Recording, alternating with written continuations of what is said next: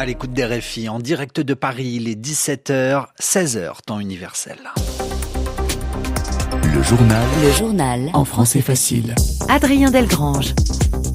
Bonjour à toutes et à tous, nous sommes le mardi 23 janvier. Dans ce journal, nous parlerons de la politique aux États-Unis et ce duel décisif dans le clan républicain. Donald Trump ou Nikki Haley, notre correspondant nous attend dans l'état du New Hampshire. La guerre en Ukraine est également au sommaire. 7 morts et près de 80 blessés lors de nouvelles frappes russes. La guerre à Gaza également. 24 soldats israéliens morts en une journée. Un désastre, dit le Premier ministre Benjamin Netanyahou. En France, les agriculteurs mobilisés, de plus en plus de barrages routiers à travers le pays, témoignage à suivre d'un agriculteur à Poitiers. Et puis nous parlerons cinéma français. Anatomie d'une chute, le film réalisé par Justine Trier est nommé aux Oscars, la plus prestigieuse des récompenses américaines du cinéma. Voilà pour les titres, soyez les bienvenus. Nous sommes en direct des États-Unis pour commencer ce journal. L'enjeu est de connaître le nom de celui ou de celle qui sera le candidat ou la candidate des républicains pour la prochaine élection présidentielle américaine. Le match se joue entre Donald Trump et Nikki Haley, l'ancien président américain contre son ancienne ambassadrice à l'ONU. Les bureaux de vote ont ouvert, David Thompson, là où vous êtes, à Concorde, dans le New Hampshire. Oui, tout à fait. Les bureaux de vote ont ouvert depuis un peu plus de trois heures maintenant ici dans le New Hampshire. Ce vote ici est le deuxième de la primaire après celui de l'Iowa la semaine dernière. C'est un vote très important parce que tous les rivaux, ou presque, de Donald Trump se sont désistés. Beaucoup ont appelé à voter pour lui, tous, sauf Nikki Haley, son ancienne ambassadrice à l'U, euh, qui est la dernière toujours en lice. La semaine dernière, Trump est arrivé en tête avec 30 points d'avance. Aujourd'hui, les sondages le donnent toujours largement en tête, mais Nikki Haley garde un petit espoir de l'emporter aujourd'hui parce que les électeurs du New Hampshire sont plus modérés que ceux de l'Iowa et cette candidate est plus modérée que Donald Trump. Mais si Nikki Haley prend ce soir, perd ce soir euh, face à Trump, et surtout si Trump euh, garde une large avance, la candidate aura du mal à se maintenir dans la course. Elle devra elle aussi jeter l'éponge dans les jours ou dans les semaines qui viennent. David Thompson en direct du New Hampshire pour euh, Radio France Internationale. Un désastre, un coup dur de l'aveu même du Premier ministre israélien. L'armée israélienne a perdu 24 soldats en une journée à Gaza, 24 soldats morts, sa plus lourde perte militaire en une journée depuis le début de son offensive terrestre dans le territoire palestinien. Au 109e jour de cette guerre, les forces israéliennes annoncent aujourd'hui avoir encerclé Ran la principale localité du sud de la bande de Gaza et ville natale de Yahya Sinwar, le chef à Gaza du Hamas. Autre conflit meurtrier, autre guerre entre la Russie et l'Ukraine. Au moins sept civils ont été tués et près de 80 ont été blessés au cours de frappes aériennes russes. C'était la nuit dernière, des frappes visant notamment la capitale ukrainienne Kiev, mais aussi Kharkiv, une ville de l'est du pays. Les députés turcs débattent à l'heure actuelle. Le Parlement turc a entamé à l'instant l'examen d'une éventuelle adhésion de la Suède à l'OTAN avant un vote attendu dans la soirée.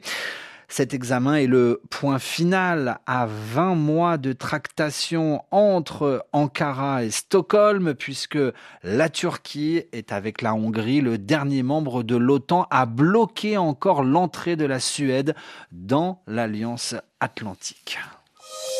Le journal en français facile. 17h05 à Paris, l'actualité en France et la mobilisation des agriculteurs endeuillés. Une femme a été tuée ce mardi matin dans le sud-ouest du pays, dans le département de l'Ariège. Une voiture a foncé dans une botte de paille sur un barrage. Deux autres personnes ont été blessées.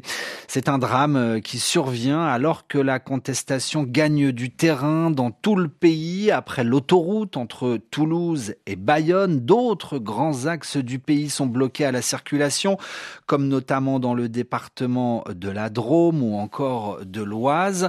Des actions aussi euh, pointées à Poitiers, dans l'ouest du pays, où des dizaines de tracteurs convergent vers la préfecture de la Vienne. Sébastien Berger, président de la FNSEA de ce département, voit le mouvement prendre de l'ampleur. Nous, dans le département de la Vienne, quand on sortait, on sortait un petit comité. Aujourd'hui, 150 tracteurs, à bas mot 200 exploitants. Ils sont rendus là, en fait, ils sont pas venus là pour rien.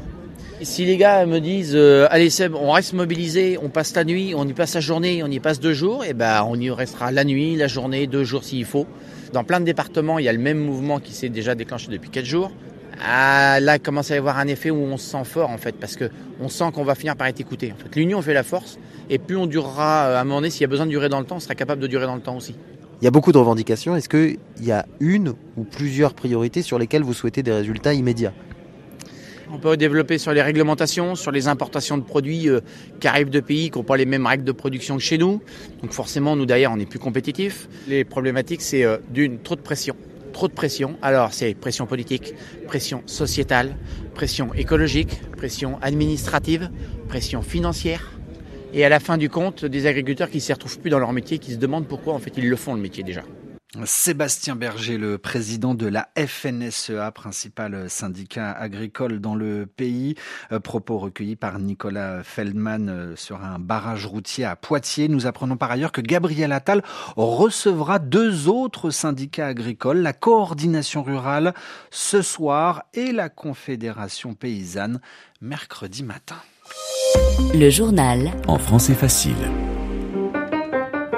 Tu m'as dit que t'avais entendu tes parents, maman, t'es sorti de la maison, c'est ça? Fait, j'entendais pas vraiment les mots, j'avais que des bouts de voix, mais ça ah bah faisait... oui, mais non, enfin, si t'avais pas les mots, du coup, tu peux pas savoir si c'était une dispute ou pas. Enfin, je sais, je sais ce que j'ai entendu. Parlons cinéma à présent dans ce journal. Les Oscars seront remis au mois de mars. Alors les Oscars, la récompense suprême du cinéma américain, aujourd'hui ont été rendus publics les prétendants, les nommés. Si le film de Christopher Nolan, Oppenheimer, biographie du père de la bombe atomique, est en avec 13 nominations, toutes catégories confondues, la surprise est venue du film dont vous venez d'entendre un extrait de la bande-annonce, Anatomie d'une chute, réalisé par la française Justine Trier.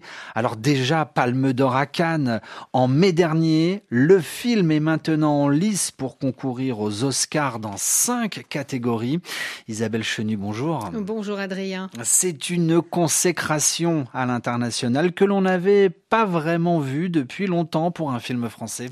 Oui, Anatomie d'une chute réalise un parcours international sans faute et hors du commun pour un film français. Sa réalisatrice, Justine Trier, raconte le procès d'une femme dont le mari est retrouvé mort.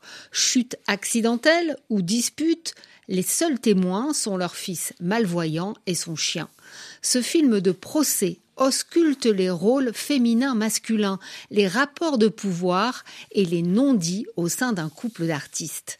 Après avoir reçu la Palme d'Or au Festival de Cannes, après avoir connu un vrai succès public dans les salles de cinéma, après avoir remporté deux Golden Globes à Los Angeles début janvier et toute une série de distinctions, le voilà propulsé dans la liste des finalistes aux Oscars américains remis début mars une revanche pour la réalisatrice car le film n'avait pas été choisi pour représenter la France aux Oscars.